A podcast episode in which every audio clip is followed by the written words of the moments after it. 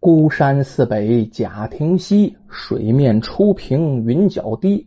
几处早莺争暖树，谁家新燕啄春泥？乱花渐欲迷人眼，浅草才能没马蹄。据其书场八方有，是天天有我郭西奇。说这么几句定场诗啊，接下来啊，给各位说这么一个民间故事。这个民间故事啊，告诉我们一个道理：说这善有善报，恶有恶报。施恩虽然不忘报，但是知恩必须图报啊，否则呀得不到好的结果。这个故事发生在什么时候呢？是北宋仁宗年间。仁宗年间可以说是天下太平啊。那个时候山东境内啊闹了一次洪灾，没想到因为这次洪灾引发了一桩传奇大案。就这个案件呢。先后还惊动了包拯、包龙图和四弟仁宗皇帝，这到底是怎么回事呢？哎，您听我往下说呀。要说这个案子，还得从一对石狮子说起。话说这登州府啊，下辖有这么一个叫市头镇的地方，这个镇子非常繁华，人口也稠密。这镇子风水不错，背山临河。这些居民们呢，大都是沿河而居，在河边盖着不错的房子。这镇上有一个员外，姓崔呀，这个人真是太好了，为人是慈悲心肠。这平常啊，家里有钱呢，拿出钱来修桥补路、积德行善的事儿啊，可真是没少做。那真是天天做好事儿。有句话说呀，不是一家人不进一家门。这崔员外娶妻张氏，哎呦，怎么那么好啊？跟崔员外一样是个大善人，温柔贤淑，治家勤俭啊。夫妻俩呀，没有多儿多女，只有一个儿子，叫崔庆。崔庆十八岁那一年，哎呀，这小伙长得风度翩翩，知书达理，你看着根本不像个富二代，也不是个纨绔子弟，走到外面为人特别谦逊。啊，那真是有乃父之风，跟他爹一样。这家里教育的太好了。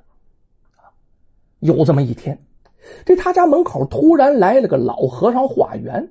你看这老和尚穿的破衣溜丢的哈，浑身脏不呵呵的。哎，没说嘛，崔员外是好人，听下人这么一禀报，根本不嫌弃，急忙啊起身出去，把这老和尚给迎进来了。这老和尚先做了自我介绍：“阿弥陀佛。”呃，贫僧在五台山出家，今日到此云游啊，腹中饥渴，听说呀，崔员外乐善好施，特来叨扰一顿斋饭，还望施主勿怪啊。你说老和尚都这么说了，崔员外本身就是个好人，能不请人吃顿饭吗？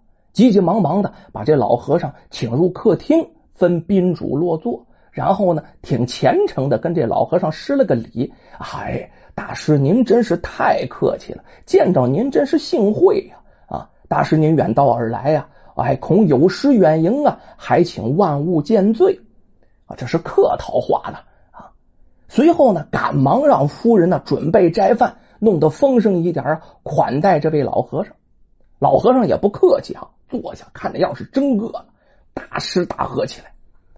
别看是素菜素饭呢，啊，都是拿香油过过的，大饼那么香，做的也真好。这厨子手艺还真高。吃完饭呢，老和尚拿那脏不呵呵的袖子一抹嘴，这才说出真情。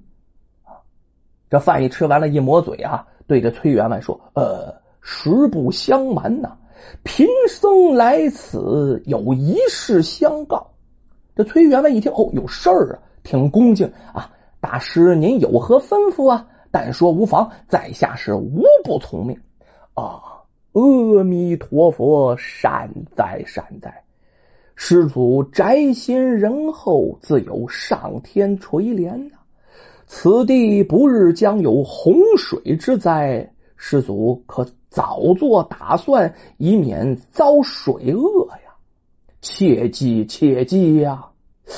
裴员外这一听，心里咯噔一下，赶忙追问：“呢，呃，大师所言，呃，在下不敢不听。只是这洪水之期是哪一天呢？还望还望大师明示啊！”说罢，非常虔诚的一一倒地，深施一礼。老和尚一看，赶忙往旁边一闪身，双手相搀，捋着虚然啊，这么回事那东宝街机房下有一对石狮子，此物颇有灵异呀。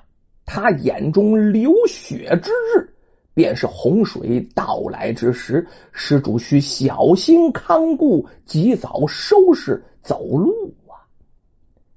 崔员外非常恳切呀，呃，大师啊，既有如此大灾，当与乡里人说之啊，大家好一起逃生啊，那岂不是大善呢？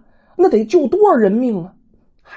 没想到这老和尚摇了摇头，师祖你有所非知啊，此处人心呐，嗨，皆恶，不知向善。即使你说了，又岂有人相信你呀？也就是你信我而已，只是啊，你逃得此难之后，注定还有苦厄累积呀，望你多加珍重，好自为之。这崔员外一听这事儿，我逃过去了，后面还有祸事，挺惊讶。呃，敢问大师，这这苦厄能丧命否？啊，可有挽回之法？还望大师帮我呀！在下在下感激不尽。说完呀，又是一礼。和尚呵呵一笑，哈哈哈哈，无妨无妨。古语有云：“吉人自有天相啊。”取笔纸来，那能不听吗？崔员外命人呢，赶快把笔墨纸砚全都摊好了，全都摆好了。和尚啊，提起笔来，写了这么四句话。这四句话是什么呢？天行洪水浪滔滔，欲物相援报一遥。只有人来修故问，恩成怨债苦煎劳。哦，写了这么几句话，写罢了，把这张纸递给崔员外，接着说：“只要你按我说的去做，可保无虞啊。”崔员外看完了，不明白这什么意思，弄不懂，还想再问。哎他刚想发问呢，和尚就摆摆手：“哎，施主啊，所谓天机不可泄露啊，到时候你就自然明白了。”说完了，也不顾着崔员外挽留，转身飘然而去。这和尚走了，这崔员外能不跟自己妻子说吗？赶忙把这事儿啊就告诉自己媳妇了。张氏啊，听完了也是一惊。之后说：“嗯，出家人从来不打诳语啊，大师所言呢，咱不可不信啊。”他也很相信这和尚不能骗他。于是崔员外赶忙请来工匠啊，到河边啊打造了十数只大船呢。这边造着船呢，这同镇上就有人觉得奇怪，就问着崔员外。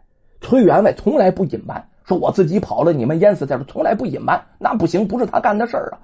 就把那和尚跟他说的话呀，来人问他就说一遍，来人问他就说一遍，不厌其烦，告诉他们这里有洪水之灾呀，所以造船你们也得躲避躲避。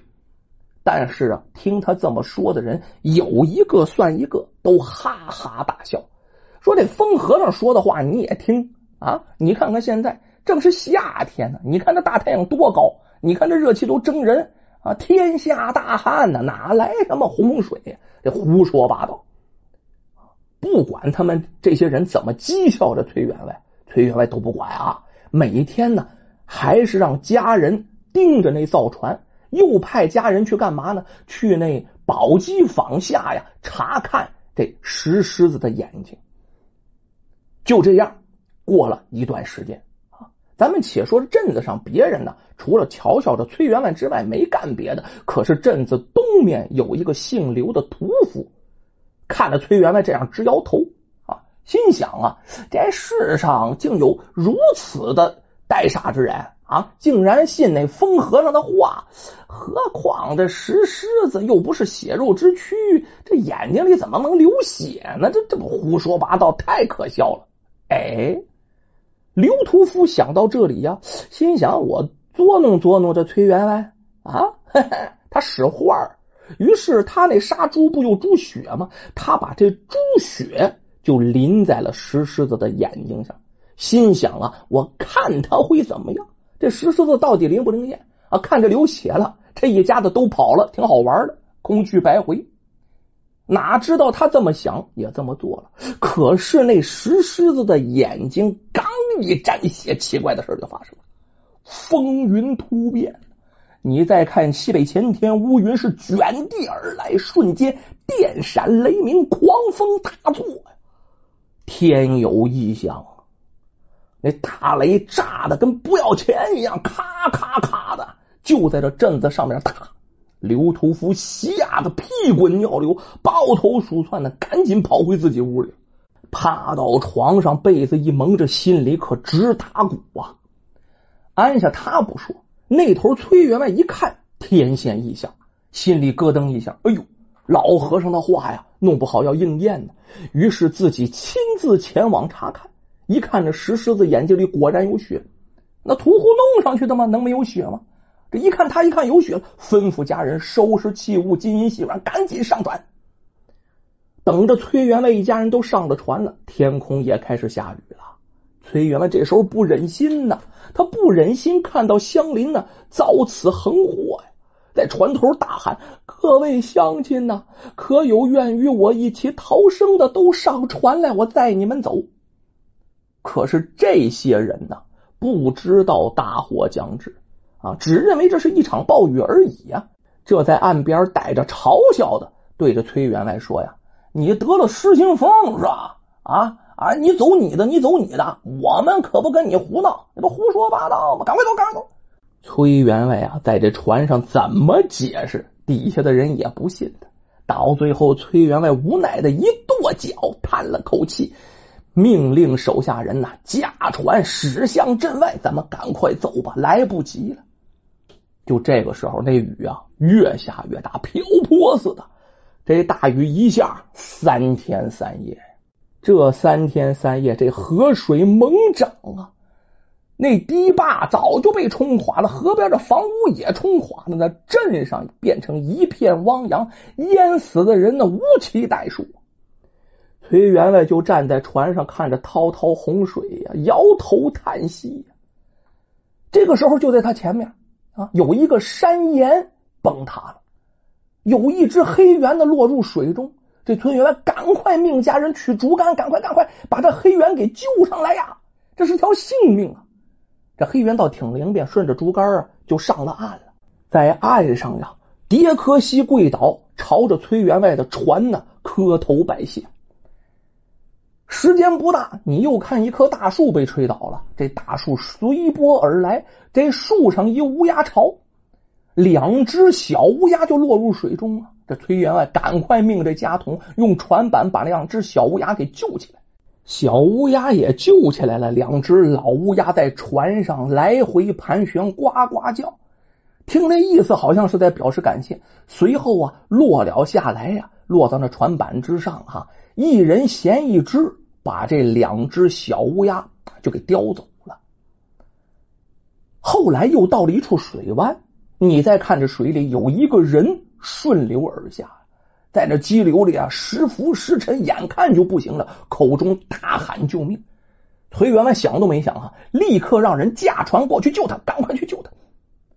可是刚一下令，旁边的媳妇马上拦住了：“等等，不可以这么做呀！”大师当年曾经说过呀：“只有人来休故问呢，恩成怨债苦煎劳。”夫君，你难道忘了吗？大师当年确实有这话，留那四句话吗？可是崔员外不听，动物我都救了呀，何况这人呢？啊，呃，哪有忍心不救之理？不行，不行，不行，赶快救上船来！那底下的人听崔员外的呀。就把这个人呢救上船来了，让他换上干净衣服。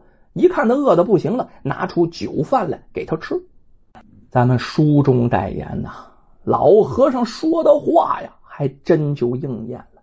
之后这崔员外家倒霉就倒霉在这个人的身上，还真不该救他。那这之后到底发生了什么事？